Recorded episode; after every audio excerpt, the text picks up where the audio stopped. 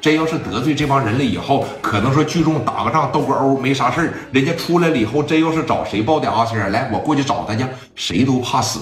那个年代，别管是做生意的、上学的，你是干啥的，基本上就全害怕这些整天在社会上的闲散人员，对不对？聂磊瞅了一眼旁边的蒋元，说：“来了，把家伙拿上。”那聂磊他们现在清一色全是这个，往后边这一别上，你别看岁数小，格式他妈绝对够用。刘毅了，刘丰玉了，史殿林了，全来了。怎么的，哥啊？我听说底下来一百个小偷子，我下去崩他们去。一帮子小偷怕他们啥呀？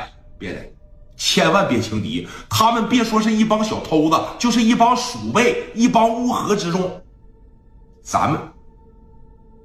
咱们说也得做好这个防御的准备，一个不小心在阴沟里边翻了船，一个不小心要是让一帮小偷子给收拾了，我聂磊在市南就没法混了。把家伙事拿着，快！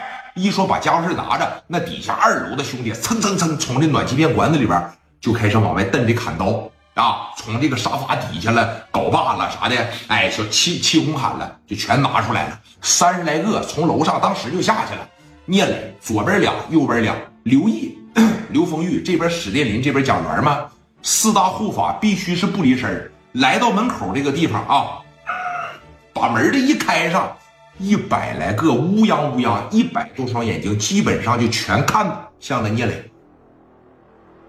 心里边也得寻思啊，这么大点小孩儿，能有这么多人跟着他？这么大点小孩就租下了一个三层的办公楼，在这自个儿用。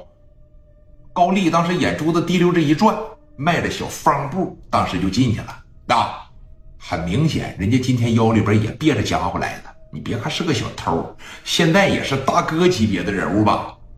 瞅着聂磊，兄弟，这事儿啊，考虑的怎么样了？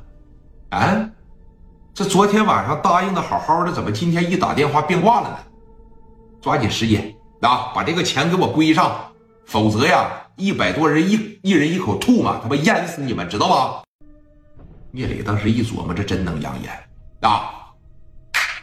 这一拍手，后边几十号兄弟歘的一下子给大气功铠全拎出来了。要钱呢？没有。想打仗啊？咱后院我给你开个门，咱蹦高在后边打，行吧？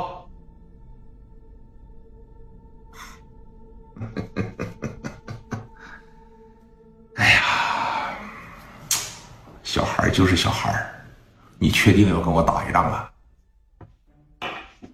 说你看，领着这一百多人找我家门口来了，我要是给你道了歉，我要是再把钱给你，我就没法混了。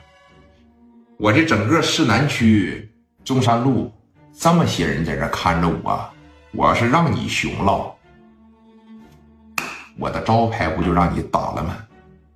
我聂磊的招牌不就让你们这帮子小偷打了吗？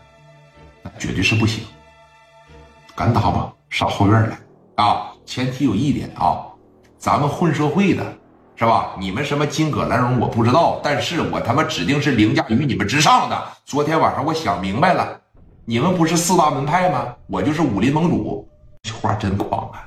聂磊真是啊，我太喜欢他这性格了，真狂。甚至在某种程度上比乔四都能养眼，就这小子，武林盟主是吧？这是你说的啊！一会儿上了后院啊，打你，你可别跑，知道吗，小孩